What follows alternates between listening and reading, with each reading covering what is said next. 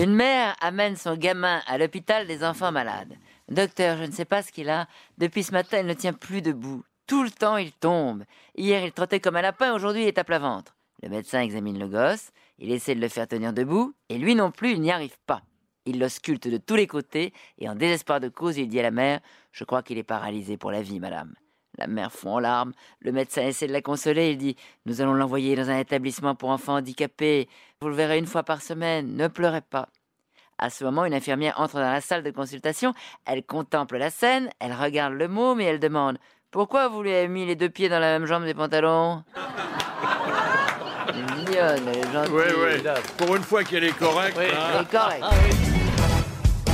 Alors Rémi, Rémi a décidé de cuisiner pour ses enfants et il a cuisiné du lapin.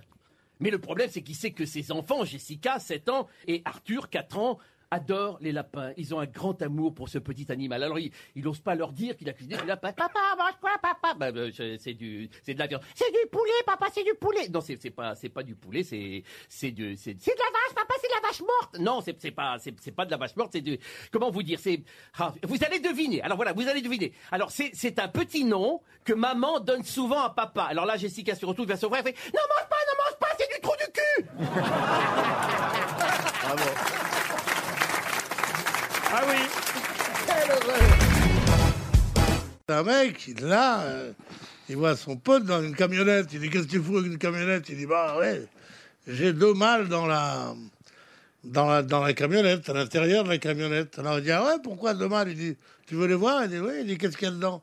Il dit Dans celle-là, il y a une grosse mythe. euh, Une mythe, mais vraiment très grosse. Il a dit Ah bon Il dit Dans l'autre, il dit, dans l'autre, il dit euh, Il y a un petit génie. Alors il dit un petit génie, c'est quoi Il dit oui, un petit génie. Il dit tu veux voir le petit génie Alors il dit oui, il sort, il y a un petit génie. il dit, Oh. Alors il dit mais qu'est-ce qu'on fait avec le petit génie Il dit ben tu lui fais un vœu et il te l'exauce tout de suite. Alors le mec, le copain, il regarde le petit génie, il lui dit ce que j'aimerais c'est un milliard. Alors tu dis un mot. Quoi? Il dit un milliard. Oh. Alors tu fais ah bon d'accord tout de suite tu fais boum boum boum et apparaît un billard absolument formidable. Tout neuf et tout. Il dit mais c'est pas ça que je voulais. Le copain lui dit et moi tu crois que c'est une grosse mythe que je voulais? Ah si, elle est bien.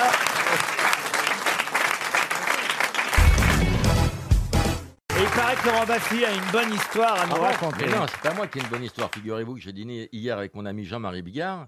Il m'a raconté une blague et je sais pas si vous vous en rendez compte, mais ça fait un an ou deux qu'il n'y a plus de blague du tout. Mais si, Jean-Marie était là la semaine oui, dernière. mais que Jean-Marie qui a les blagues. Il me Oui. raconte la blague, c'est génial. Je lui dis, demain je fais les grosses têtes, je la raconte. Il me dit, Tu- ça va pas bien dans ta tête.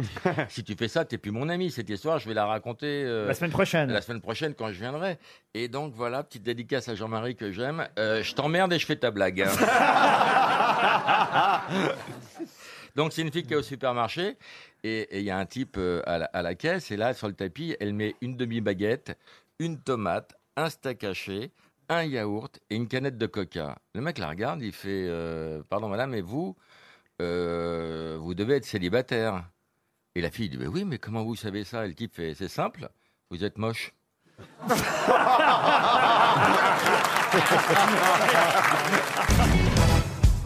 C'est Titoff qui est à Marseille dans un très grand hôtel et il drague une fille à à fond les turbines. Il a une coupe de champagne euh, à la main et euh, il voit un, un canon total.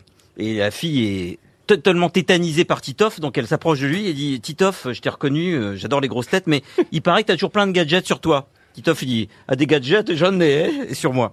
Il dit tu pourrais m'en montrer un? Et regarde ma montre là, elle peut dire si la fille avec qui je discute porte une culotte ou pas. Et la fille de, et là, Titoff, je porte une culotte Il dit non, tu n'as pas de culotte. Il dit bah, c'est raté, j'en ai une. Et Titoff répond en regardant sa montre, oh merde, elle avance d'une heure. Ah si, elle est bien. Cette histoire de la, la- la- la femme qui voudrait absolument avoir un enfant qui ressemble à M. Pokora. Vous connaissez pas ça Non. Ah, bah si, si, c'est une femme, elle veut absolument avoir un enfant qui ressemble à M. Pokora. Et, et donc, pour ça, elle voudrait euh, coucher avec M. Pokora, mais elle a aucun moyen, évidemment, de, de s'approcher de M. Pokora. Alors, qu'est-ce qu'elle fait? Elle passe une petite annonce et elle dit voilà, j'adorerais avoir un enfant qui ressemble à M. Pokora. Si vous ressemblez beaucoup à M. Pokora, écrivez-moi. Et elle laisse son téléphone. Alors, elle a pas mal de, numéros, de gens qui appellent. Il y a un type qui semble plus convaincant que les autres et qui lui dit Moi, je vous garantis 100%, je peux vous faire un enfant qui va ressembler à M. Pokora. Alors elle prend rendez-vous. 14h le lendemain, on sonne à sa porte. Le type euh, est à la porte. Elle ouvre la porte et là, elle voit un gars qui arrive. Écoutez, c'est tout sauf M. Pokora. C'est Perroni. Vous voyez c'est Jean-Jacques Perroni qui Ah oui. débarque. Merde. Putain. Il y a un choc. Donc elle s'évanouit Donc, euh, Et le gars lui dit Mais je, vais- je sais bien, vous êtes peut-être surprise et tout, mais moi, je vous le garantis, je vais vous faire euh, un bébé qui ressemble à M. Pokora. Alors évidemment, là, la fille se laisse faire, et puis ils font l'amour. Neuf mois plus tard, un bébé naît. Et effectivement, il ressemble à M. Pokora, mais de façon incroyable. Le gamin est tatoué. euh, il est tatoué, ouais. il chante du Claude François. Il a les cheveux teints en blond. Il a les costumes de Robin des Bois. C'est M. Pokora, quoi. Vraiment. Et la fille, elle en vient pas. Elle dit, mais quand même, comment il a fait ce gars? Donc elle l'appelle. Puis elle, elle lui dit, monsieur, écoutez, je vous remercie parce que vous m'aviez promis un gamin qui ressemblerait à M. Pokora. Et c'est vrai. Il ressemble à M. Pokora. Mais quel est votre secret? Et là, le type euh, lui dit, bah, écoutez, c'est tout simple. hein. Je vais vous donner mon secret. Ma femme est fan de M. Pokora. Dans le salon, il y a un poster géant de M. Pokora. Le paillasson, c'est une photo de M. Pokora. Dans les chiottes, il n'y a que des magazines avec M. Pokora. Dans la voiture, il y a, euh, pareil, des, des- des posters de M. Pokora. Sur le balcon, on a une statue de M. Pokora. Alors vous comprenez, M. Pokora, j'en ai plein les couilles.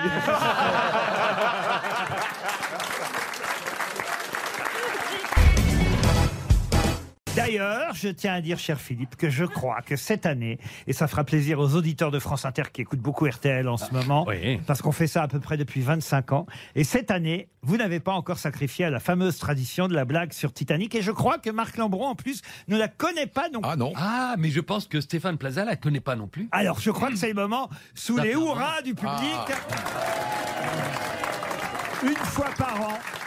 Une fois par an, Valérie, vous la connaissez forcément, Caroline aussi, parce que ça fait à peu près 25 ans qu'une fois par an, ré- même qui raconte je réclame cette blague à Philippe Gueluc, et c'est peut-être une des blagues qui me fait le plus rire au monde. Alors allons-y, Philippe. Je crois que je l'ai inventé même dans, dans une de vos émissions. À France Inter. À France Inter. Et absolument. on l'a, on l'a fait à Europe 1. D'ailleurs, ça a coulé partout où on est passé après. Mais toujours, toujours à votre demande. Jamais je ne veux la Je poser. vous en prie, Mais donc, monsieur. souvenons-nous que lorsque le Titanic a heurté l'i- l'iceberg, il a commencé à couler. Et que les gens sur le pont, les hommes, ont chanté plus près de toi, mon Dieu. Jusqu'au bout, avec l'orchestre qui a joué la musique euh, jusqu'au dernier moment, tant qu'ils ont pu. Et donc, j'ai récupéré la bande-son de cet instant tragique. Et donc, on entend les gens qui chantent plus près de toi, mon Dieu, plus près de toi. Et ça chante, et ça, c'est très émouvant. Et puis, le, le bateau s'enfonce dans l'eau. Et puis, ça devient plus près de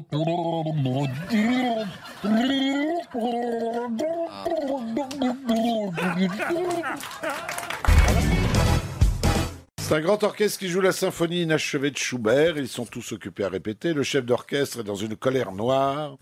Il est en train de s'engueuler avec le contrebassiste, un gros bonhomme qui fait dans les 120 kilos.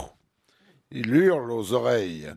Pourquoi est-ce que vous continuez à jouer quand c'est fini? Vous n'êtes pas un peu dingue Non, quand c'est fini, c'est fini. Vous n'entendez pas que tous les autres musiciens s'arrêtent. Et le gros gars buté lui dit Mais les autres, je m'en moque, moi je joue ce qui est marqué sur ma partition. Quoi, mais qu'est-ce qui est marqué sur votre partition? Il est marqué Allegro.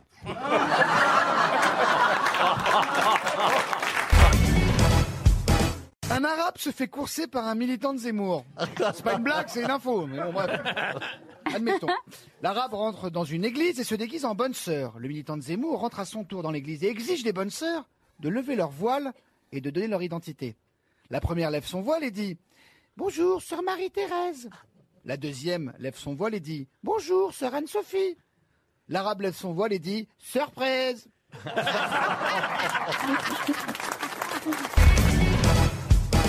Dialogue lors d'une nuit de noces. Dis-moi, chérie, suis-je le premier homme à te faire l'amour? Mais bien sûr, mon chéri. Vous êtes drôlement curieux, vous les hommes. Vous posez tous la même question.